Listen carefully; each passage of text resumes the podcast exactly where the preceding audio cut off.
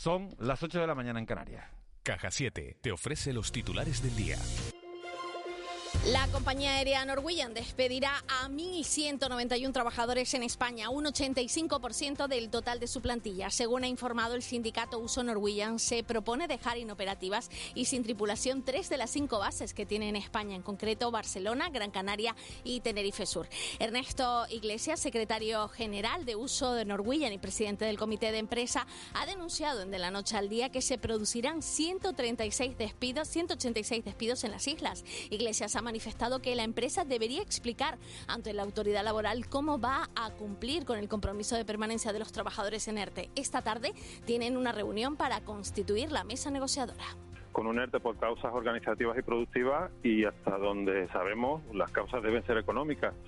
Eh, normalmente las causas económicas hay que aportar una documentación mucho más extensa, como son las cuentas, los balances, etcétera, cosa que en este caso no, la empresa no va a hacer y, bueno, tendrá que explicar ante la autoridad laboral y ante, y ante la seguridad social eh, cómo pretende bordear esa obligación de, de permanencia, de compromiso de permanencia, perdón, con los trabajadores.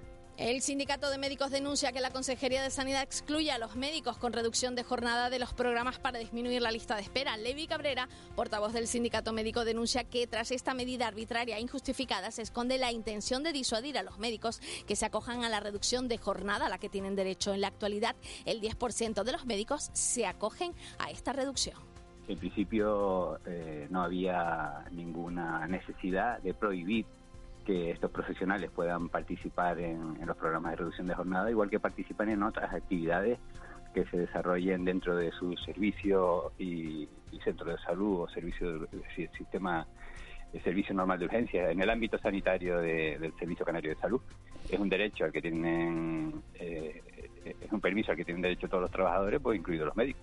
Dentro del ámbito sanitario es el tercer día consecutivo sin fallecidos por víctimas de la COVID en Canarias. En las últimas horas las islas han registrado 121 nuevos casos de COVID-19. Tenerife suma 63 casos, Gran Canaria 48, Lanzarote 7 y Fuerteventura 3. En el resto de las islas no hay nuevos contagios. Además, hoy se sabrá si Tenerife cambia el nivel de alerta sanitario. Y cambiamos de asunto porque Coalición Canaria denuncia el retraso en la firma del convenio de carreteras. Tendría que haberse firmado ya y todo todavía no lo ha hecho porque, según Rosa Dávila, diputada de Coalición Canaria, está bloqueado en el Ministerio de Hacienda.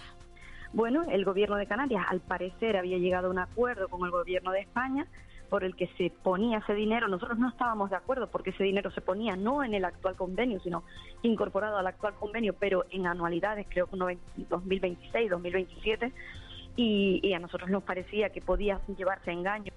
Y hoy se cumple una semana de la desaparición de Ana y Olivia. Según se ha podido saber eh, por parte de fuentes cercanas a la investigación, la sangre que se hallaba en la embarcación de Tomás Jimeno, el padre de las menores desaparecidas, eh, pertenece a él y no a las niñas como se estaba especulando. Además, la Guardia Civil continúa buscándolo. Se ha vuelto a realizar un registro en la vivienda de Este de Candelaria por parte de la UCO junto a los rastreos por el mar. Además, se cree que Jimeno pudo haber desactivado el GPS de su embarcación con el objetivo de no dejar pistas sobre el itinerario que realizó desde que salió por última vez del puerto deportivo, según han apuntado a F fuentes cercanas al caso. A las 10.30 de la mañana, el delegado del gobierno Anselmo Pestana y el general jefe de la comandancia de la Guardia Civil en Canarias, Juan Miguel Arribas, eh, presentarán e informarán del dispositivo de búsqueda que se está realizando.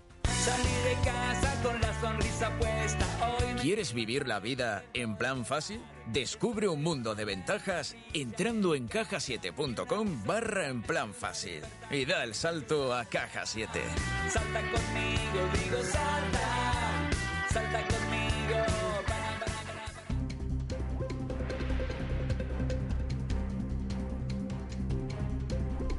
8 y 4 minutos vamos a conocer la situación del tráfico en las capitales de provincia Canaria. Sebastián Pajé, Santa Cruz de Tenerife, buenos días.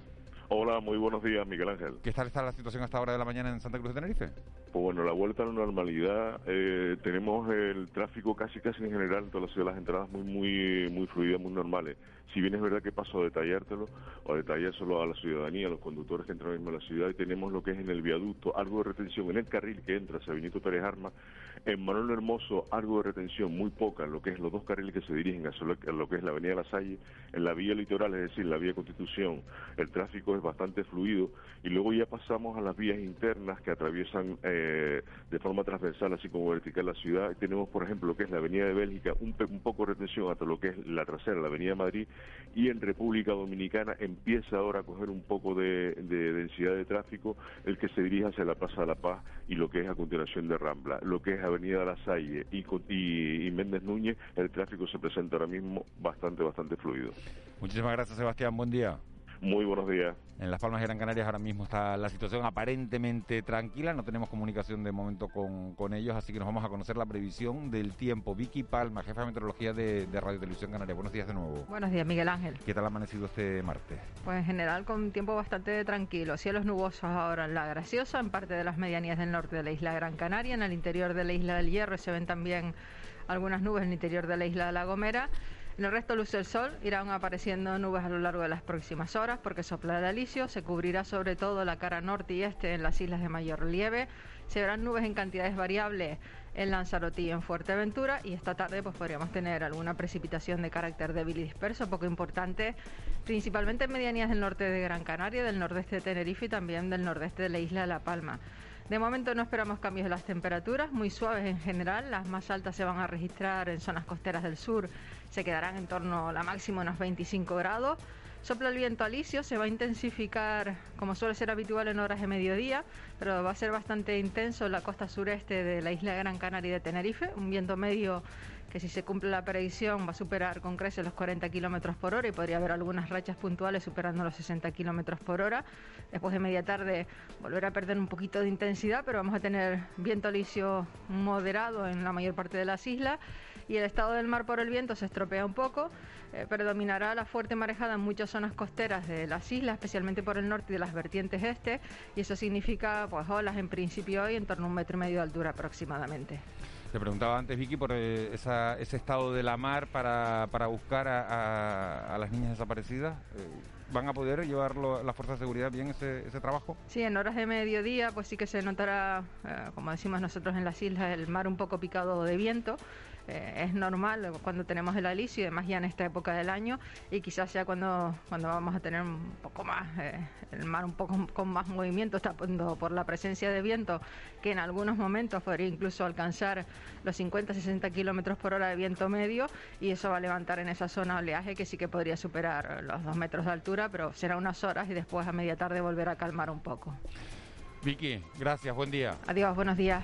8 y 7. Hacemos un pequeño alto en el camino para un par de consejos publicitarios y nos metemos de lleno en tiempo de desayuno. Hoy entrevistamos, hoy está con nosotros Yaisa Castilla, consejera de turismo del Gobierno de Canarias. Regresamos enseguida.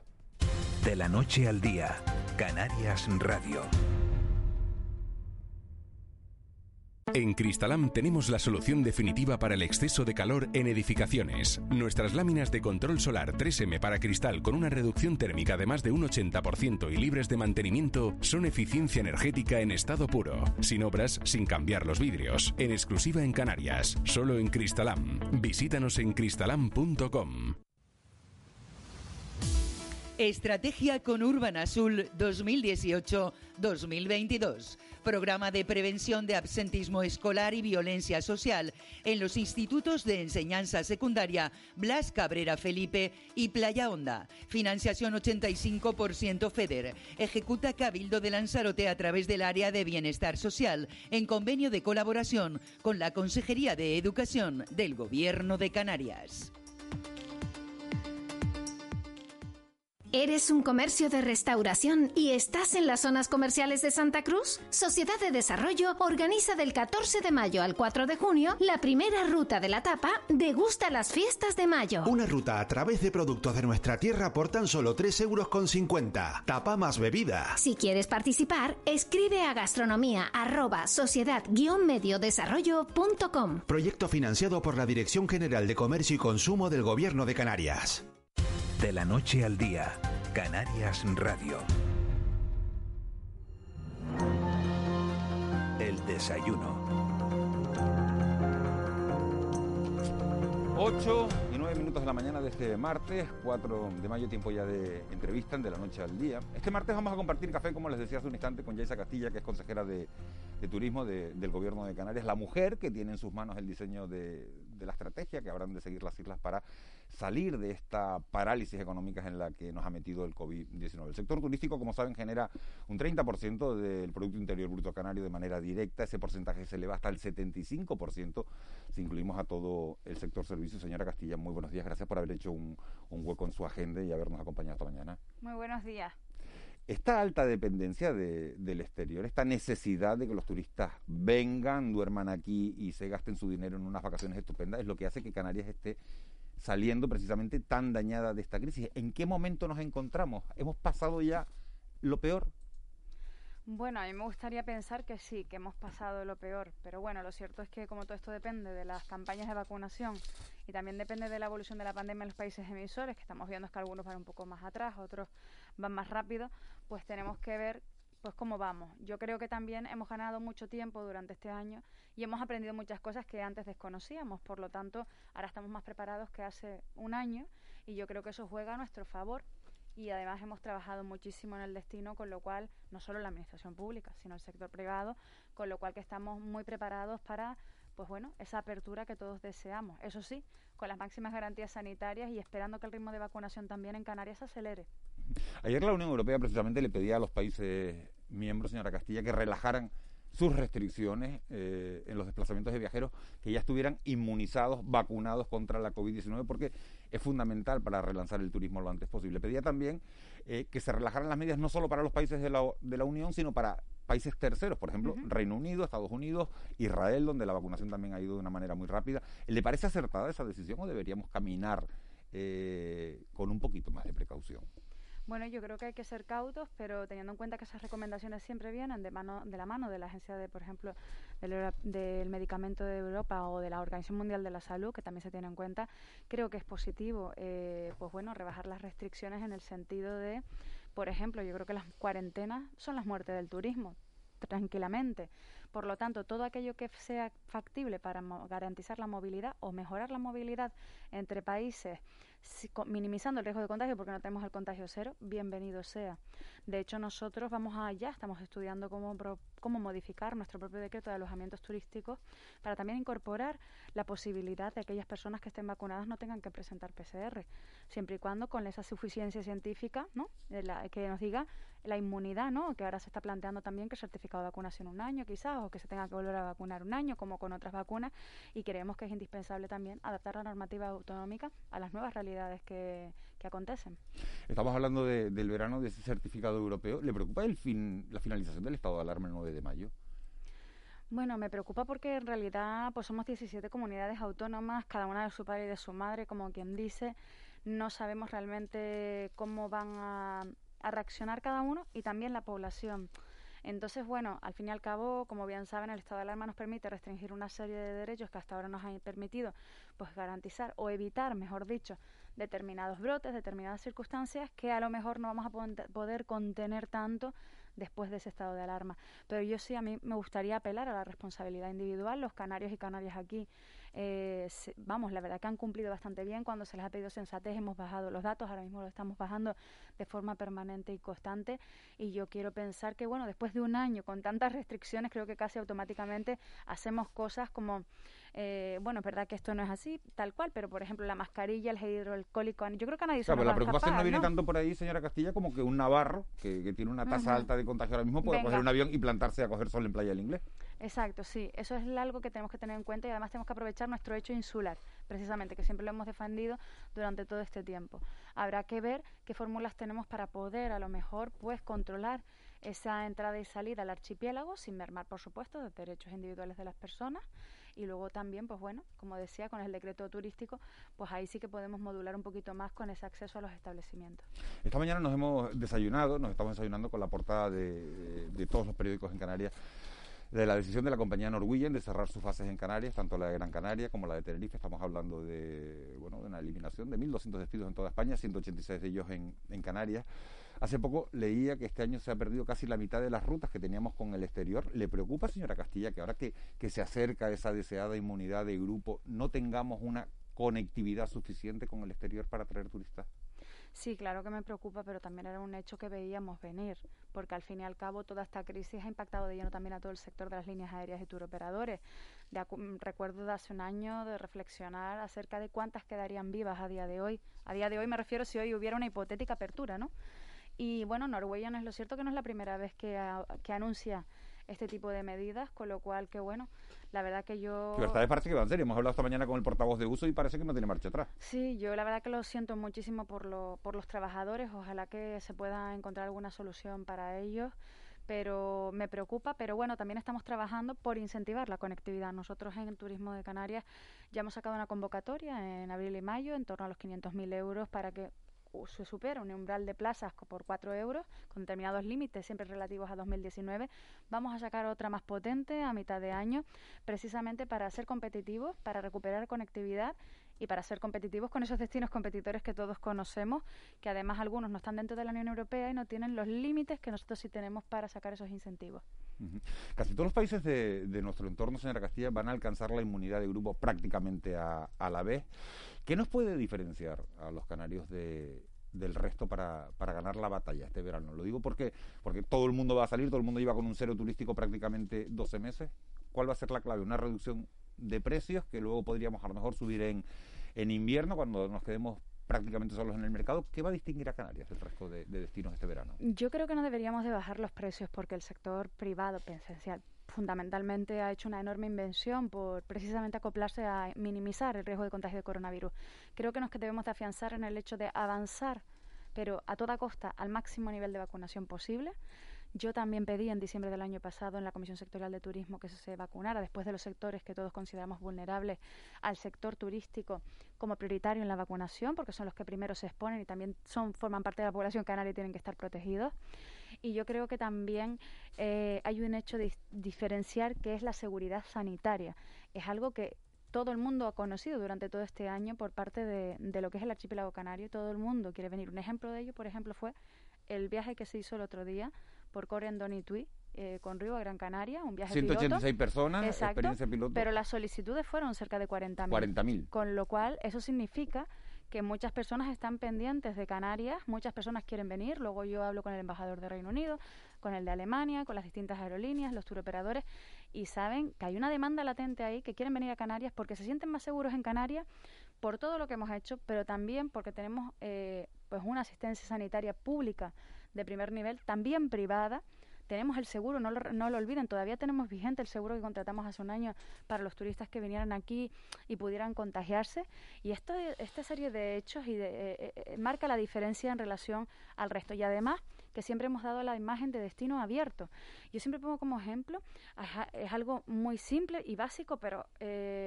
por ejemplo, la persona que tiene una cafetería y tiene tres mesas por fuera y aún así abre a pérdidas con las máximas garantías sanitarias. Esa imagen de destino abierto no la tienen en otros sitios y eso es precisamente lo que ven los turistas cuando miran pues las webs de Canarias, miran las imágenes, miran las noticias. Y yo creo que ahí es donde podemos competir realmente para estar afianzados en la temporada alta. Eso le iba a preguntar, ¿hacia dónde va encaminada la estrategia turística que tiene, que tiene usted en la cabeza? ¿Vamos a seguir apostando por los mismos mercados, por Alemania, por el Reino Unido, por los países nórdicos? ¿O hay que ir a, a pescar a otros caladeros, si me permite la expresión? Yo creo que hay que ir a pescar a otros caladeros, pero primero hay que ir a lo fuerte, es decir, vamos a ir a lo seguro, a nuestros, a nuestros clientes fieles, por así decirlo, ¿no? nuestros principales mercados emisores. Creo que primero tenemos que enfocarnos en ellos, porque los tenemos garantizados, porque quieren venir.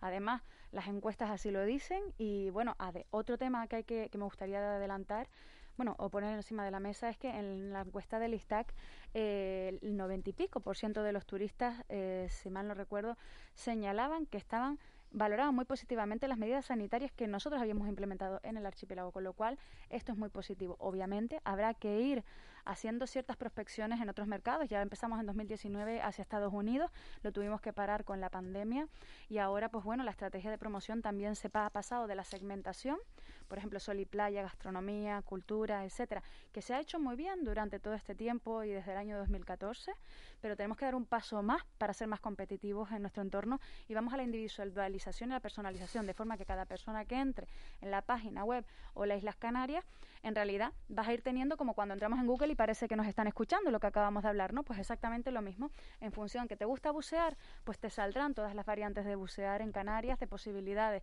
¿Que te gusta otra cosa? Pues irá así rotando. Nunca tendremos una misma, por así decirlo, una misma experiencia digital dentro de la propia, de la propia web y yo creo que el mundo avanza a ese punto y también tenemos que ser líderes. Tenemos que tener ese posicionamiento también en el de liderazgo digital para que no nos pisen pues otros destinos competidores. Estamos con la consejera de Turismo del Gobierno de Canarias, con Yaisa Castilla. Enseguida le voy a dar la palabra a mis compañeros Ángeles Arencibia y a Juan Betancourt. Y me gustaría hacerle eh, una pregunta antes de eso. El otro día estuvo por aquí la ministra de Turismo, Reyes Maroto, presentando una partida de 3.400 millones de euros para el plan de modernización del sector del turismo. De esos 3.400 millones, 1.840 son para distintos planes de sostenibilidad turística. La ministra dijo que estaba convencida de que Canarias podría recibir buena parte de ese dinero porque era un polo de atracción, porque somos un fuerte polo de atracción. ¿Hacia dónde debemos enfocar esos planes de de, sostenibilidad para que llegue ese dinero, consejera? Bueno, aquí hay varias cuestiones y a veces se, se lía. Están los planes, que el plan que comentabas antes que está dentro de España puede, que todavía no sabemos exactamente, son los mil y pico millones, que no sabemos bien a bien ni el tiempo, ni las formas, ni el modo, con lo cual que estamos todos desesperados por saber exactamente cómo podemos enfocarlo. Yo tengo muy claro las líneas estratégicas básicas, conectividad, promoción, co-marketing, que además un nuevo co-marketing que las empresas lo están llevando muy bien y, y quieren integrarse, por lo tanto, creo que podemos ir hacia ahí. Pero también por otro lado hay que destacar que hay dos tipos de planes. El plan de sostenibilidad turística normal, que el año pasado participamos en Canarias y Gran Canaria y La Palma ganaron pues esa, esa posibilidad y están desarrollando sus planes. Este año volvemos otra vez, estamos ya en convocatoria, vamos a participar porque hay una cofinanciación, como saben, Estado, Comunidad Autónoma, Entidad Local. Esos son los ordinarios, pero luego están los extraordinarios también. Y vamos a intentar participar, que esos vienen también con, pues, bueno, con, eh, con requisitos de la Unión Europea. Estamos en esa tarde. Y por otro lado, está la vía de presupuestos generales del 2021. Hay un convenio que es de 100 millones de euros, pero para tres años. Este año tenemos 20 millones de euros y estamos redactando cuál es la mejor opción, viendo varias opciones. Estamos principalmente focalizando la conectividad, pero creo que también podemos utilizarlo para otras vías que a lo mejor el presupuesto actual de la Consejería no lo permite y que puede ser un alivio para el sector. Cuando lo tengamos ya más o menos definida esta segunda parte, pues también lo comentaré. Eh, buenos días, consejera. Eh, ¿Qué información tiene de los, de los planes eh, del Reino Unido que estaría pensando en permitir los viajes a Canarias aún estando todavía nosotros en, semáforo ámbar. Y, qué opinión tiene de estos planes o qué espera de estos, de estos planes? Buenos días. Bueno, yo espero que, que finalmente, bueno, España estará probablemente en ámbar por los datos que, que vamos manejando y por cómo se hacen los, las mediciones al 17 de mayo. Ojalá esto sea diferente, pero, pero es una realidad. Lo que estamos intentando y lo que siempre he pedido es que se separe a Canarias ¿no? del resto del territorio peninsular, precisamente porque nosotros siempre tenemos un índice, por regla general, más bajo que en el territorio peninsular y el impacto de este mercado en nuestra economía es lo suficientemente potente como para mm, luchar por esta razón. Desde luego que tengo contactos continuos con el, conversaciones con el embajador de Reino Unido al que le traslado estas posibilidades y me consta que está trabajando en esta línea y, bueno, espero que si no el 17 de mayo, el resto eh, más adelante pero sí que en corto paso de tiempo podamos tener buenas noticias y los índices aquí los controlamos, que eso es un trabajo que tenemos que hacer todos los canarios y canarias para poder recuperar nuestro principal sector, nuestro principal mercado, perdón, que además pues va muy bien vacunado, ¿no? que va a unos ritmos bastante elevados. Usted decía, eh, las cuarentenas son la muerte del turismo, ¿no? Es una frase que se le ha oído en más de una ocasión. Eh, hay alternativas. ¿Cuál sería la alternativa en el, en el caso este que le, que le comento, ¿no? del Reino Unido? ¿Que el Reino Unido elimine la obligación de hacer cuarentenas a la vuelta? Por ejemplo, es que les pone una serie de cuestiones como cuarentenas, eh, además a veces en algunos hoteles específicos con un coste adicional. Lo que están haciendo en realidad, o a mi entender, por lo menos esto es una opinión bastante personal, es como que se le quede ¿no? toda la economía en su propio país, lo cual es entendible hasta cierto punto porque también ellos han sufrido el azote económico de esta pandemia mundial. Pero desde luego que si también quieren las bondades del resto del mundo, pues también tendrán que saber negociar con el resto del mundo las condiciones y creo que esto era, sería algo que habría que eliminar. Eh, consejera, buenos días. De todas maneras, las últimas noticias que vienen de Reino Unido y, su propia conversación con el, con el embajador y unas declaraciones que, que, el señor Elliot creo que es, ¿no? Sí. Eh, hizo en Baleares, indican que efectivamente que Canarias y Baleares por lo menos van a estar abiertos para el turismo británico en breve. Sí. se lo cree del todo? Porque ahí hay un poco de escepticismo por otro lado. Bueno, yo creo que hay que ser prudentes en este caso porque ya hemos visto cómo a veces pues adelantan unas noticias, luego no y luego sí. Entonces, bueno, yo lo que puedo decir y lo que sí puedo certificar son las conversaciones que tengo con el embajador y hacia dónde van caminando esas negociaciones y la verdad que ahí tenemos un aliado en el embajador, hay que decirlo. Y la verdad que quieren mucho al archipiélago, sabe del esfuerzo que estamos estamos haciendo y sabe de la necesidad que tenemos. Por lo tanto, yo quiero pensar que si no es el 17 de mayo, pronto tendremos esa consideración diferenciada. Quiero pensarlo porque estamos trabajando en ello. ¿Qué tendría que hacer Canarias que no hace aún? Eh, sobre todo en comparación con otros destinos, básicamente de verano, básicamente del Mediterráneo, Croacia, Grecia, Chipre, que están un poco ya lanzándose, no sé, a, las rebajas promocionales, o sea, vacunación de su personal turístico, poder venir sin test, etcétera, ¿no? Incluso hasta adelantarse a la aplicación del pasaporte de certificado de vacunación, sino uno propio, digamos, ¿no? Eh, ¿Esto usted cómo lo ve? Yo creo que tenemos que ser competitivos en la vacunación, como bien indicas, tenemos que ir rápido y tenemos también que bajar ese índice epidemiológico, ya lo estamos bajando, pero tenemos que bajarlo más, ¿no? Todavía aún estamos a 7 días, 14 días, ellos lo miran mucho.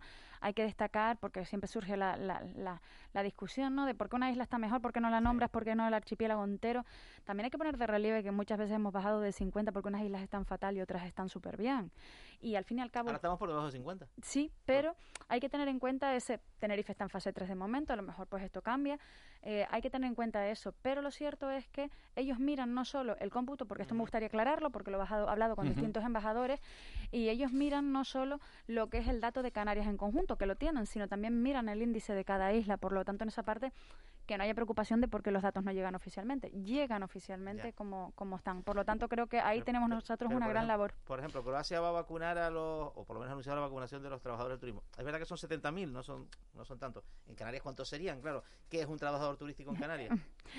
Yo siempre he dicho que todo es turismo en Canarias es algo que llevo pidiendo desde diciembre y yo me gustaría que, eso se tuviera en cuenta. Es verdad que es una decisión que se tiene que tomar desde Madrid, desde el Consejo desde allá. Yo ya lo he trasladado al Consejo de Gobierno, lo he trasladado a la Comisión Sectorial de Turismo, donde tengo competencias y espero que de una vez por todas pues nos hagan caso porque realmente lo necesitamos. Otras comunidades autónomas no lo necesitan a lo mejor tanto, pero nosotros sí.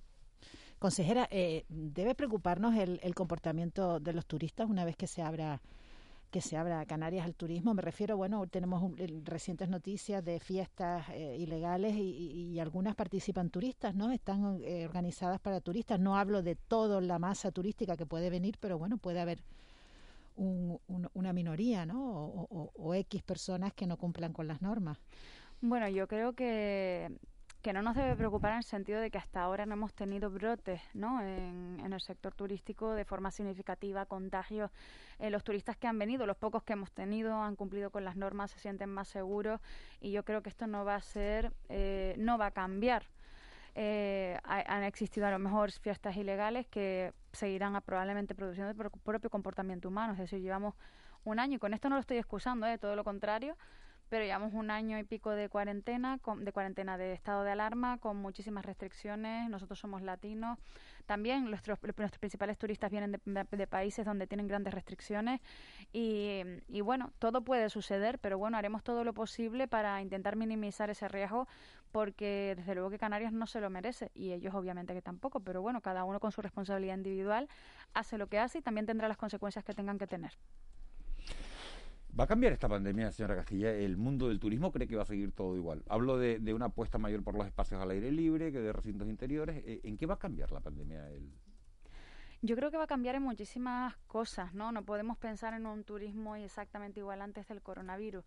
Es verdad que hay ciertas resistencias, en mi opinión, mentales, culturales, de hábitos, que teníamos de antes y que a lo mejor no vamos a cambiar. Pero creo que algunas ya tenemos innatas automáticamente cuando vamos a un hotel, cuando vamos a un avión. Demandamos una serie de cosas, o incluso un destino. Demandamos una serie de cosas que antes no demandábamos. Por, ejemplo, antes eh, nos daba igual que nos lanzaran una... Lo que más nos interesaba era ver, por ejemplo, los vídeos, las fotos, el no sé qué, de los paisajes preciosos que vamos a tener en tal destino y nos íbamos, o la comida que vamos a disfrutar y nos íbamos corriendo. Pero es que ahora resulta que el turista no solo quiere publicidad, quiere y demanda información. Estamos ante un turista más exigente, más digitalizado y nos exige y nos demanda eso. Por tanto, nosotros en la promoción también por eso hemos cambiado esa parte, para que esté más informado y nos demanda seguridad sanitaria. Yo creo que los destinos que se sepan adaptar a esto, yo creo que tendrán éxito o podrán alcanzarlo, ¿no? En la medida que los tiempos nos lo vayan permitiendo. Y también, por supuesto, creo que hasta que la pandemia se erradique, que yo creo que todavía tardaremos algún tiempo, por desgracia, pues ganarán eh, protagonismo, como no puede ser de otra manera, los espacios al aire libre, las nuevas formas de hacer turismo, por ejemplo, como los remote workers, donde Canarias también se ha posicionado ya en un, en un puesto líder en, en Europa y, y, vemos como el tejido empresarial también se ha adaptado a todo esto durante todo este tiempo. Tenemos que estar muy orgullosos los canarios y canarias del esfuerzo que se ha hecho en las islas para estar preparados para lo que viene. En otras comunidades autónomas no se ha hecho. ¿Se siguen vendiendo hoteles aquí? Eso no lo sé porque no estoy en el día a día de lo que es la transacción inmobiliaria. No, pero, bueno, digo, es que digo, quiero pensar, se quiero, compran porque supongo, alguno a la venta hay, pero que se haya comprado no nos consta, ¿no?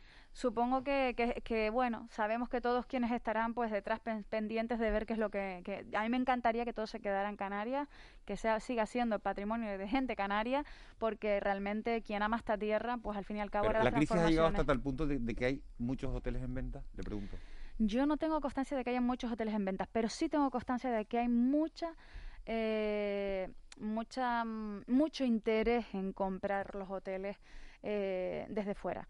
Por lo tanto, yo lo que, espero que, que tengamos suficiente músculo para mantener lo que es nuestro, porque con ese sentimiento de pertenencia podremos ir hacia donde queremos, hacia el turismo que queremos, pero también hacia el ecosistema dentro del propio territorio que queremos y cómo queremos nuestros edificios turísticos, nuestras instalaciones, etcétera. O sea que hay un riesgo, consejera, de que en esta crisis perdamos eh, aún más o se, se, descolocalice, ¿no? Si se puede decir de esta manera, la, la, la propiedad de, de, los hoteles que tenemos en nuestras, en nuestras costas. Bueno, es un riesgo que ha existido desde el minuto número uno, ¿no? En que todo esto empieza a, pararse, ¿no? Entonces, bueno, hay que estar pendientes y ver realmente cuánto músculo financiero tiene cada empresa y cada esto y cuánto podemos aguantar. Yo creo y espero y confío, porque así me consta, por, grandes empresas canarias que están haciendo todo lo posible y mantienen su entramado de, instalaciones. Por lo tanto, quiero pensar que ya para lo que nos queda, mirándolo positivamente y con perspectiva eh, esperanzadora, pues eso no vaya no vaya a ocurrir y nos haga dar la vuelta. Consejero, usted tiene una maldición en su cargo, es que siempre le preguntamos por las previsiones. Por las previsiones, por, por, lo, por las cifras. Sí, claro. O sea, ya casi eso... que ni las digo. No, sí, bueno, bueno, mojese un poco. El verano. El, el, escenario de verano, porque se habla que si los portales de reservas están, eh, que si tienen crece la demanda tanto, que si las previsiones, la programación de las aerolíneas, la programación luego se puede caer, eh, crece un 73% que dijo la Asociación de Líneas Aéreas. Bueno, con todos esos elementos, inciertos que usted tiene delante como gestora, ¿cuál es su pronóstico?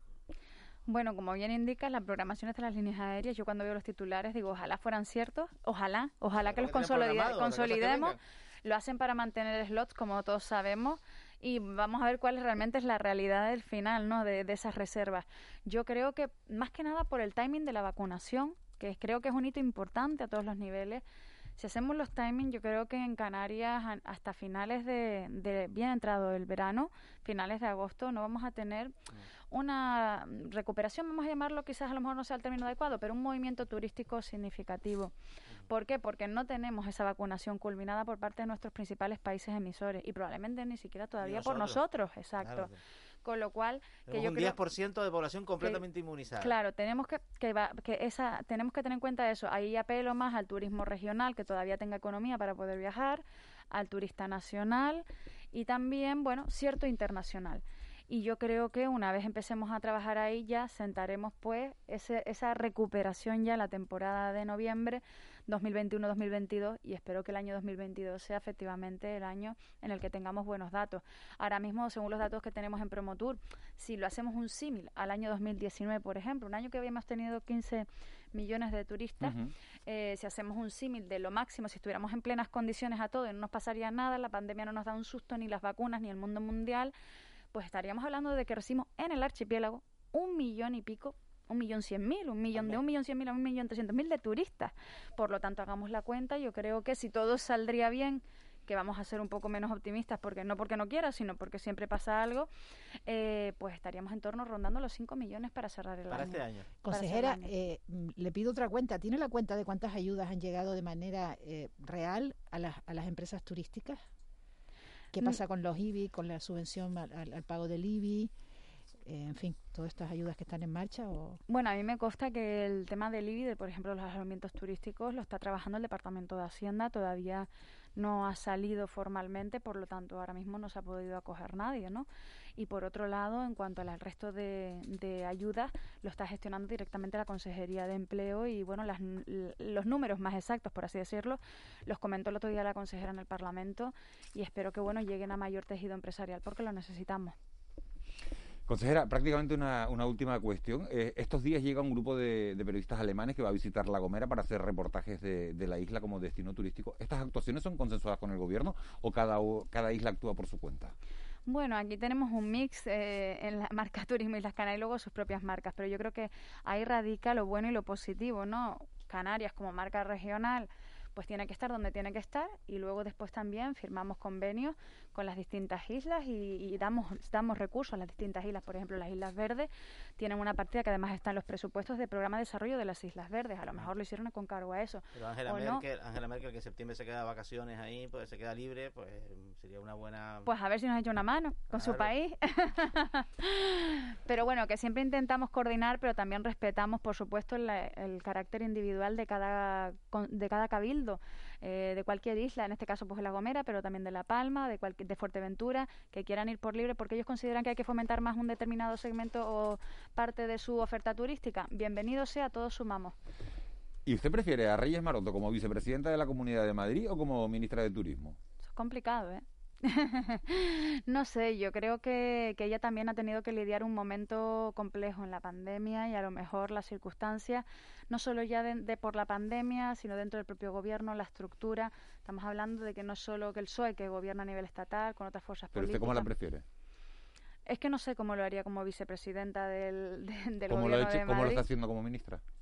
Bueno, yo creo que ella tiene un tiene tiene a Canarias en el corazón, lo que no tiene a lo mejor todos los recursos disponibles que necesitamos. Raúl García, buenos días. Buenos días, yo también tengo Canarias en el corazón y tengo los recursos suficientes para entrevistar a Yaisa con la última pregunta. Consejera, ¿preparada o no? Sí, claro que sí. Buenos días. Buenos días, vamos a hacer una cosa, eh, quienes la tengan cerca, fíjense en los pies nada más de ella, solo en los pies, vale, intenten mirar los pies, mirar los pies, Molly, lanza la canción, lanza la canción, vamos allá y a ver qué sucede con los pies, vale, a ver qué va cambiando. ¿Se le mueven o no, Miguel? Tú que la tienes cerca, ¿se le mueven o no? No, pero está guardando la forma, yo Vale, creo, ¿no? A ver, súbelo, súbelo un poco ahí, a ver. No se puede frenar. No, no, no, no, no. Esto- resiste. Aguanta, Necesitamos ¿eh? orquesta, necesitamos orquesta. Ahí está, ahí está, eso era, ¿eh? Esto que me la veo yo en la fiesta de San Pedro y en el Calvario sonando la guamampi de fondo y tal, bailando ella y demás. Tengo una pregunta que hacerle, que es la, que- la pregunta del millón, ¿eh? Ya la de Maroto era complicada, la de Maroto era complicada, pero esta es más difícil. ¿Usted fue en su momento más pro Atlantis o pro Guamampi? Esta es la pregunta, ¿eh? Bueno, pues a mí me gustaban las dos por igual, con lo cual yo siempre he sido, aunque sea gomera, me cuesta a veces un poquito más porque soy más proclive de, otra, de otras músicas, pero con mis amigas siempre estaban los bailes como no podía ser de otra manera. Así que me gustan las dos por igual.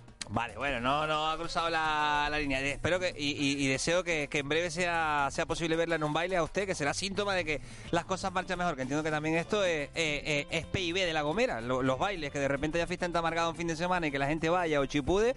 Esto es PIB, lo quieran ver o no, ¿no? Totalmente, de hecho lo estamos esperando como agua de mayo y todos los amigos de la Gomera y demás dicen, chos, como falta un bailito. Se echa de menos, se echa de menos. Consejera, un placer, un gustazo y hasta la próxima, ¿eh? Gracias, hasta, Hasta luego. Ahí está, mira los pies, Miguel, mira los pies. Sí, mira sí, los sí, pies. ahora. Mira, mira. Te soltó, ¿no? A ver. Yaisa Castilla, consejera de Turismo del Gobierno de Canarias. Muchísimas gracias por haber venido a- de la noche al día, por haber estado en los estudios de Canarias Radio. Muchas gracias, buen día. Buen día, mucha suerte. 8 y 38, nos metemos en tiempo de tertulia, en tiempo de mentidero.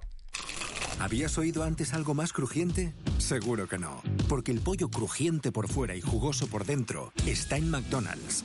Y ahora puedes probar la nueva American Style Chicken Creamy Parmesan con tomate fresco y cremosa salsa de queso parmesano.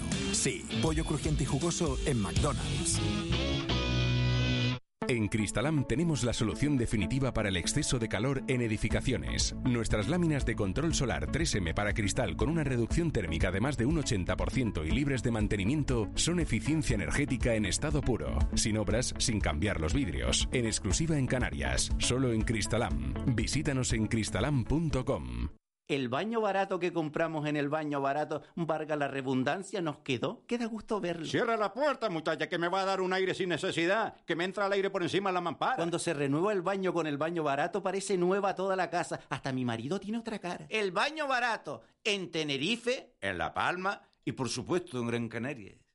De la noche al día, Canarias Radio. El mentidero. 8 y 39, tiempo de tertulia ya, aquí en Canarias Radio, en de la noche al día. Siguen con nosotros Juan Betancourt y Ángel Arencibia y se incorpora eh, Ramón Pérez en La Palma. Ramón, buenos días. Muy buenos días. ¿Cómo estás? Pues tengo que reconocerte que con la música que le puso Raúl a la consejera me vine arriba, ¿eh? ¿Te viniste arriba? ¿Ah, bailaste tú? La consejera no bailó, la consejera se contuvo porque no estaba hoy como para mojarse mucho, ¿no? Yo digo menos mal que, me está, que no me está Miguel mirando los, mis pies, pies. y los hombros, ¿eh? Porque me viene, me faltaba el vasito en la mano nada más. Saro. Prieto, buenos días. Ah, Saro Prieto. Saro Prieto está llegando. Saro Prieto se sienta ahora. Saro Prieto se sienta ahora. Bueno, eh, Ramón Pérez, eh, Ángeles Arcibia sigue con nosotros. Ramón, ¿quién va a ganar las elecciones en Madrid? Como decía el amigo Piti, la lucha canaria. ¿Es normal que estemos hablando tanto de las elecciones en Madrid? A mí, partiendo de la base de que un martes hablar de un día de elecciones ya me resulta de por sí, de per se raro, no sé, no, no- no está en nuestra cultura el, el hacerlo días entre semana. eh, yo creo que no, no es raro que hablemos en Canarias o en cualquier otra comunidad sobre unas elecciones que, en cierto modo, van a marcar el futuro político de este país. De alguna manera o de otra, son unos resultados que van a marcar tendencias o que van a marcar eh, que eh, unos ministros estén derrotados o que, que un, mejor dicho, que un gobierno esté derrotado o que un gobierno haya re- ha resultado vencedor. Yo creo que son muy, muy, muy importantes por marcar ese, como digo, ese camino de lo que va a pasar en el próximo año, año y medio de la política nacional. Saro Prieto, ¿quién gana? Eh, Ayuso, ¿no? Eso dicen las encuestas. por ¿Quién lo menos. Eso es otra cosa. Eso es otra cosa. Efectivamente, es que eso es otra cosa. Eso es otra cosa porque yo creo que al- yo, hombre, las encuestas últimamente parece que no, no han atinado demasiado. Yo creo que han atinado en el que ella va a tener los máximos los mejores resultados, pero yo creo que no, que no, no, que se sabrá esta noche. Soy incapaz de vaticinar en Van a marcar, van, van a hacer una tendencia a nivel nacional. Esa es la pregunta que nos hacemos todos, no- porque nos preguntan, dice, ¿por qué le estamos dando tanta importancia a las elecciones no en sé Madrid? si hay que, darse- hay que que- dársela. Según las Es que estadísticas, yo, ¿tú, tú crees que según las estadísticas No, no, sí? va, todas las elecciones en las cuales ma- eh, el PP ha logrado un gran resultado en Madrid, en las siguientes generales ha subido. Sí, pero, siempre, que- siempre. pero es vamos una- a ver, el PP lleva gobernando en Madrid Claro. veintipico años. No, no, pero cuando el PP, 26, cuando el 26 PP supera, no cuando el PP supera el 40% en Madrid, que es un poco la franja de la que se habla en Sí. esta convocatoria, eh, en España está por encima, está entre, en- entre el 25 y el 30% de los votos, lo cual lo supondría que- un crecimiento importante respecto a la situación que tiene ahora. Lo que pasa es que eh, la situación es totalmente anómala, anómala extraordinaria, ¿no? Por, por, por una serie de circunstancias, eh, no solo la pandemia, no solo la crisis económica, sino también el, el papel de, de Vox, ¿no? El papel de Vox en, y, su protagonismo en la campaña, ¿no? Porque eh, aunque no haya sido, eh, desde mi punto de vista, eh, la candidata Monasterio muy protagonista, sí lo han sido sus sus formas su- sus formas de, hacer política, ¿no? Su- sus pos- eh, posicionamientos, sus postulados. ¿Estamos hablando de cosas ahora o están hablando los políticos de cosas que, que, que vienen de otra época? O sea, son cuestiones que habían quedado superadas. ¿Cómo que comunismo, libertad? ¿Cómo que eh, ser no- fascista no es estar en el lado? Si te dicen fascista, estás en el lado correcto de la historia. Eso que tú comentas, Saro, el no pasarán, todo eso. eh, Pero- corresponde a, a, otro a otra sociedad, Pero ¿no? hay- Que- pero, Ángeles, hay, hay cuestiones también en esta campaña tal que también a veces cuando, cuando un gobierno o un poder, el que sea, de derecha, de izquierda, entra un poco en a cometer errores casi, si quieres, de principiante y tal, eh, es, es un síntoma también preocupante, ¿no? Por ejemplo, vamos a ver. El gobierno envía a Madrid el pro- proyecto este de plan de recuperación europea, incorpora la eliminación o la reducción, la eliminación de la reducción de la declaración conjunta, ¿no? Que al final tiene un impacto, sobre todo en, en- en familias con menos Sí. ingresos, ¿no? Eh, y entonces, y que, que al mismo tiempo le daría a la administración central mil millones de euros más. Claro, el mensaje que queda es la reforma fiscal que propone el gobierno de izquierda para recaudar más empieza eliminando que eliminando una medida que beneficia a los que menos tienen. O sea, en lugar de empezar por subirle los impuestos a los ricos, subir impuestos a sociedades, grandes empresas, a empresas multinacionales que, que facturan en España pero que luego se llevan capitales a, eh, a- a fu- fuera del país y demás, como ha hecho, por ejemplo, Joe Biden, ¿no? Que es una reforma De fiscal que yo dice, lo que le tiene claro es que lo- primero le, le meto más impuestos a los que más tienen. La primera medida yo- que, que, que se traslada es, bueno, es que las declaraciones conjuntas le voy a quitar la reducción. Sí. No, y sobre todo porque el candidato. una torpeza, de, es una torpeza. eh, han puesto al candidato de, de Madrid, eh, de la Comunidad de Madrid, a Gabilondo, a los pies de los caballos, porque este hombre lleva toda la campaña diciendo que no va a subir impuestos. Y el anuncio que se hace pre el, el día anterior a las elecciones es precisamente que se le va a subir los impuestos a las familias, mm, a Bueno, familias. re- re- realmente realmente aquí pe- pensaron que iba a pasar desapercibido, ¿no? Sí, Sí, seguramente. Realmente es, un, es pero descubrimiento Bueno, posterior y mm, creo nadie- que es un descubrimiento pero periodístico. Ángeles, que se Ángeles, examina el documento. Nadie se dio cuenta de eso. Pero les pregunto a los cuatro. de Alfonso, Alfonso González Jerez publicaba ayer una columna que decía que si esto era un poco, que si eso estaba incluido en la propuesta que se le ha mandado a la Unión Europea, que esto no se manda una propuesta de ese tipo y después se, se retira con una goma de borrar y, se, quita. Y por, lo visto es, eh, y, por lo visto es vinculante. Claro. O sea, yo no sé qué gestión tiene que hacer Entonces, el gobierno eso se para pone y eso, atrás a eso. Ramón, eso se pone y eso se borra así como así. Eh, eh, lo- eh, lo decía, creo que es Saro, el, el- el peor enemigo que ha tenido el señor Gabilondo ha sido su partido, no solo por esa propuesta, sino por algunas propuestas más que ha realizado y que al final eh, casi casi han, han hecho que el candidato socialista a Madrid este, estaba deseando que terminara la campaña y que de una vez llegara el momento de votar, porque es que cada día, eh, desde sus compañeros de más altas esferas, le iban poniendo una piedrita más en el camino, una piedrita más en el camino, y haciéndole prácticamente a la señora Ayuso la campaña eh, desde, bueno, ya desde, su, desde el primer momento en el que el vicepresidente del gobierno decidió concurrir a estas elecciones, eh, casi casi que le han ido haciendo la campaña a la señora Ayuso, que para mí ha tenido casi un camino de flores y una y una eh, alfombra roja en todo este en todo este Perdona que proceso te interrumpa, Ramón, que estamos viendo en la tele imágenes en directos de, de unas manifestantes de Femen que, que se han ido al colegio de donde vota Monasterio y se han puesto en topless, ahí con unos mensajes, ¿no? Semidesnudas, ¿no? Bueno, como hace Como hace Cintura para siempre. arriba, como siempre, sí, Como sí. siempre, sí. Ujú. O sea, que se hasta- las está llevando la, y se las está llevando la policía. En volanda, sí. Sí. La verdad que es que hasta el día de las elecciones, ¿eh? Pero fíjate, pero fíjese una cosa, que es curioso que el PSOE ha sucumbido en la última semana de campaña un poco también a la estrategia con un candidato que no es, como dice Saro también, pues no es apto para ese perfil de campaña de la radicalización, mientras que ya es curioso que un partido minoritario que no tiene la, la potencia de fuego mediática que tienen otros, ¿no? Como Más Madrid, con una candidata que es médico y, y ha, ha mantenido un discurso muy, pues, muy progresista, inequívocamente en sus propuestas, pero pues mucho menos radicalizado. Y parece que, parece, ya lo dirán los votantes hoy, parece rentabilizar más esa estrategia que, que digamos que la introducción de Pablo Iglesias con el elefante en cacharrería. eh, Es que yo creo que lo que la gente busca es un poco de moderación y que le solucionen los problemas y más en bueno, una situación. bueno, eso está por ver, porque, está porque Díaz no es una- Bueno, la candidata- gente no- no es una moderación, Ya, ya, claro. no es una candidata yo no- moderada, yo no- precisamente, ¿no? Pero yo lo que el- los mensajes histriónicos gustan un rato.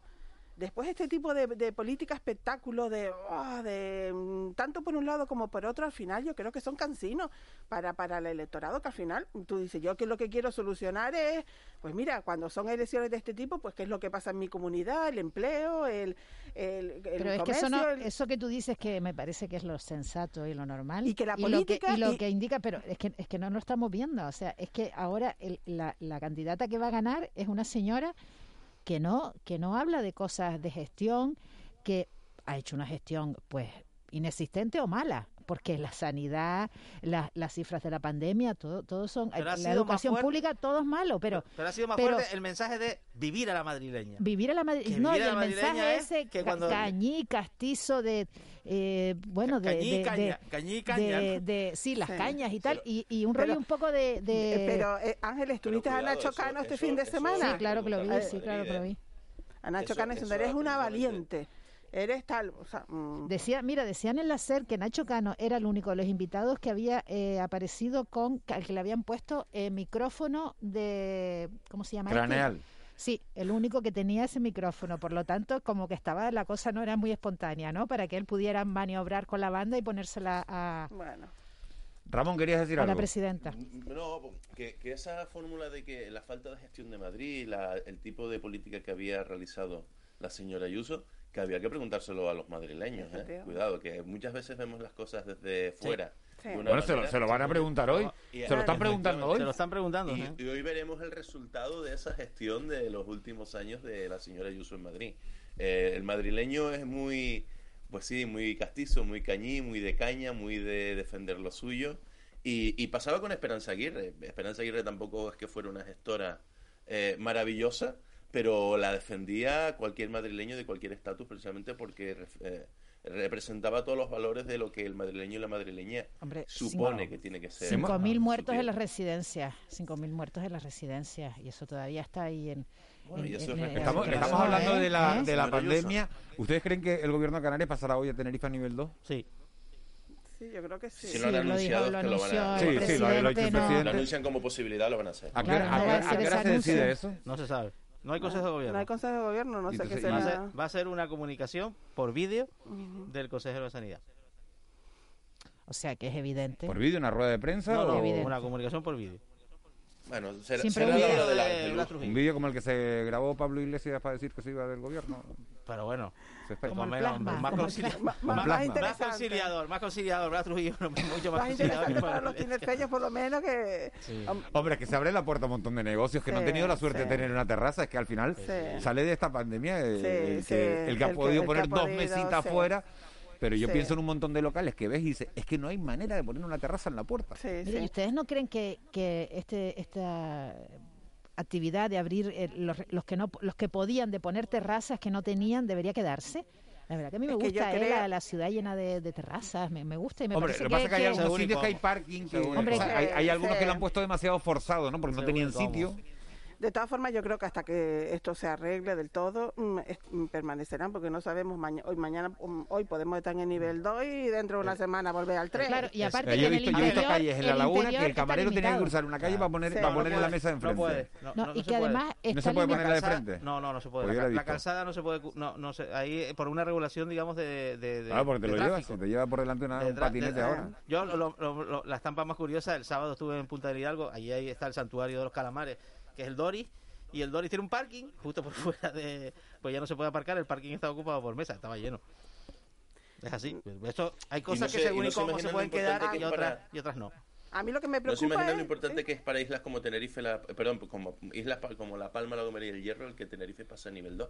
Es, Claro, por la para estas tres movilidad, islas ¿no? es importantísimo también. Mm. También te digo Muy una cosa, importante. también te digo una cosa, importante abrir los espacios interiores de las, de las, de las- de las cafeterías, importante abrir los espacios interiores de los ayuntamientos y que se vuelva a atender presencialmente a los ciudadanos con sus asuntos, porque eso no está ocurriendo. Y el contagio de un camarero no es menos importante que el, que el de un funcionario. Y creo que si vamos a recuperar normalidad, hay que recuperarlo en otros ámbitos también. Bueno, lo que nos comentaba ayer el, el, el decano del- de, los arquitectos de Gran Canaria, ¿no? Vicente Boisier, que hablaba, ¿no? Ahora eh, para estar eh, tienes que hacer un trámite, lo tienes que hacer por correo, es diferente Pues al poder ir en persona y hablar con el técnico eso- y explicarle, eso, eso, está también frenando, que ¿no? hay que irlo dejando atrás. Bueno, yo creo que se puede combinar, que una cosa, el teletrabajo ha llegado para quedarse, Juanma, y no es malo, y no es malo para nada. Un pero- expediente administrativo con, complejo con la administración, por lo general por teléfono Ya, no se bueno, arregla. alguna cosa sí, de esta sí. Desde luego, a mí lo que me preocupa no es que si hoy Tenerife sube o baja al nivel al 2, sino qué va a pasar a partir del 9 de mayo. Porque yo creo que ahí, a mí lo de en lo que se elimina el toque de queda, se- bueno, se me abren las carnes, porque es que yo- eh, si ahora mismo se lo están... eh, vemos que hay bastantes eh, in- incumplimientos, el, día que ya no exista el toque de queda, que todo el mundo pueda estar hasta las tantas en la calle y tal, yo espero que eso se regule de alguna forma porque mm, no hemos terminado con la pandemia ni muchísimo menos. ¿Hay alguna, De ahí hay- viene la exigencia de las comunidades autónomas para tener esas, her- que el Estado les facilite esas herramientas Sí, pues, para- poder instrumentalizar desde cada comunidad pues el- algún tipo de medidas en el que sin duda seguirá, yo creo que como medida estrella seguirá estando esos toques de De queda, todas maneras, o hay esos algunos- hay- horarios. Ramón, hay algunos municipios de verdad que, que la Oliva y Adeje ¿qué, qué- qué está pasando ahí? O sea, la Oliva ya- es que hay ha- había una concentración en un centro comercial y en Adeje este fin de semana en la playa de la Caleta, que la playa de la Caleta no es una playa recóndita, que es que no se sepa dónde está. Claro, hay, hay cuestiones que están pasando en todos municipios lados. reiteradamente cada fin de semana que, que Y, si se- y seguimos sin, sin averiguar, de, de- o por lo menos yo no me he enterado, ¿no? De las sanciones, eh, eh, cómo llegan, se están pagando sanciones. No, o sea, hay gente que está pagando alguna multa se paga por, por... Claro, es que si, si te invitan a una fiesta y lo más que puede pasar es que pases la vergüenza de que te de sal- tener que salir corriendo, pues a lo mejor hay gente que...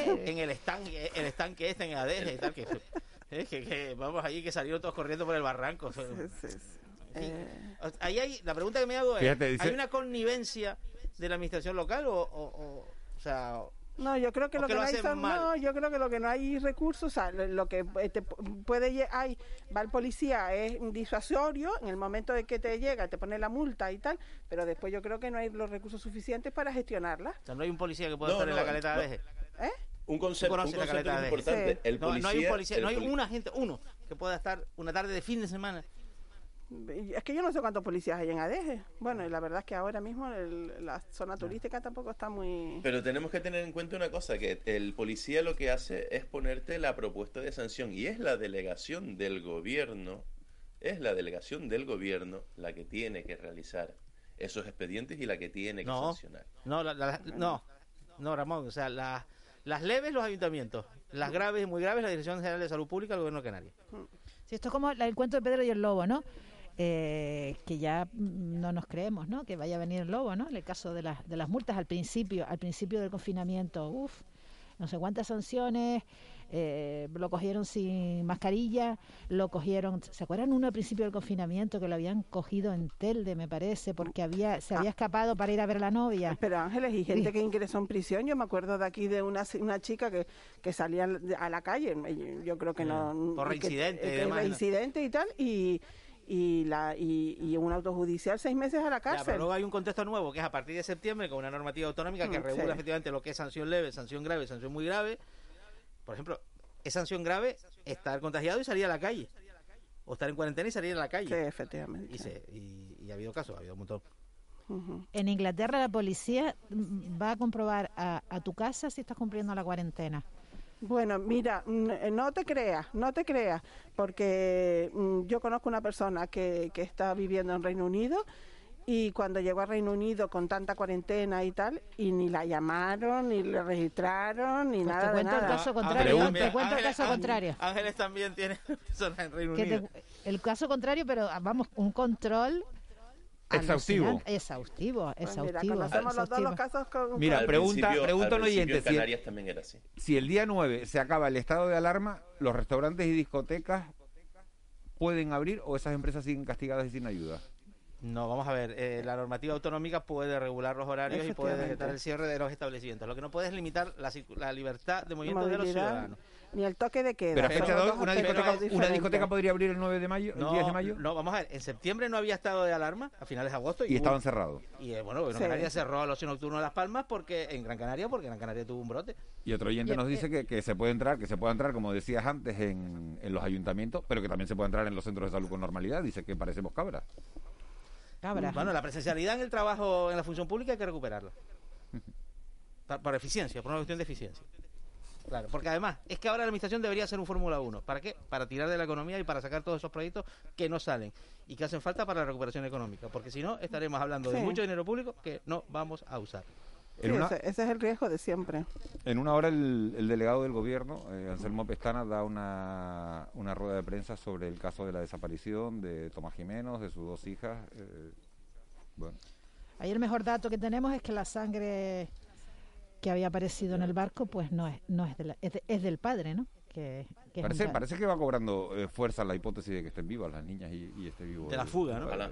Sí, ma- Sí, ma- el- exacto, hombre, exacto. yo- Co- Va cobrando como más fuerza. la- hay tres el- hipótesis sí, que abiertas. se hayan ido, pero el, el, el equipaje, ese equipaje que, que vieron en el muelle y que después no volvieron a ver, o sea que desapareció de la, de la lancha, son varios indicios, ¿no? Que abonan esa, Hombre, esa yo, cre- tesis. yo creo que, que hay, hay como muchas incógnitas sobre este caso y, y, y yo espero que la Guardia Civil, que los investigadores tengan, hayan anclado em, sus pistas en, por... em, desde luego, lo que deseamos todos es que las niñas estén bien. Y que Y yo creo que eso a veces nos mueve más eh, creer más en la, en la fuga que, que, que en Sí, otra también, sí, en sí, o- también. en otra- otras hipótesis. Es verdad que cada uno se convence de lo que quiere. efectivamente. Yo quiero convencerme de que están vivos. eh, Y Yo, al final. efectivamente, yo espero que no que las niñas estén bien y, y que su madre pueda recuperarlas lo antes posible. Decía la. ¿Tienen ustedes planes para irse de vacaciones? Estamos acabando ya prácticamente, pero decía eh, Yaisa Castilla, la consejera de turismo, que bueno, que, que- puede haber movilidad este verano, que no se atreve a dar cifras porque prefiere ser conservadora, pero pero que, que se empieza a normalizar todo esto. ¿Ustedes, por ejemplo, se van a ir de vacaciones, eh, Sara? Mm, eh, ¿Tienes pensado viajar? yo- viajar, pensábamos viajar, pero lo hemos tenido que ir precisamente a Reino Unido y lo hemos tenido que ir retrasando y, y, y- y con mucha incertidumbre, porque yo no sé si cuando pensamos viajar nosotros ya se puede Se puede viajar. viajar. Juan, ¿me tienes en la cabeza viajar? Lo que haga, si lo hago, será en Canarias. Serás en Canarias. Ángeles, ¿tú te irías fuera? Sí, si pudiera, desde luego. Sí. ¿Y Ramón, tienes pensado viajar? Lo que haga, si lo hago, será en La Palma. Claro, pero tú tienes un chiquillo de seis meses, claro. eso Allí no- también, tú no te puedes ir a nadie. Allí Con pandemia o sin pandemia. Llega la noticia de las nueve. Allí nos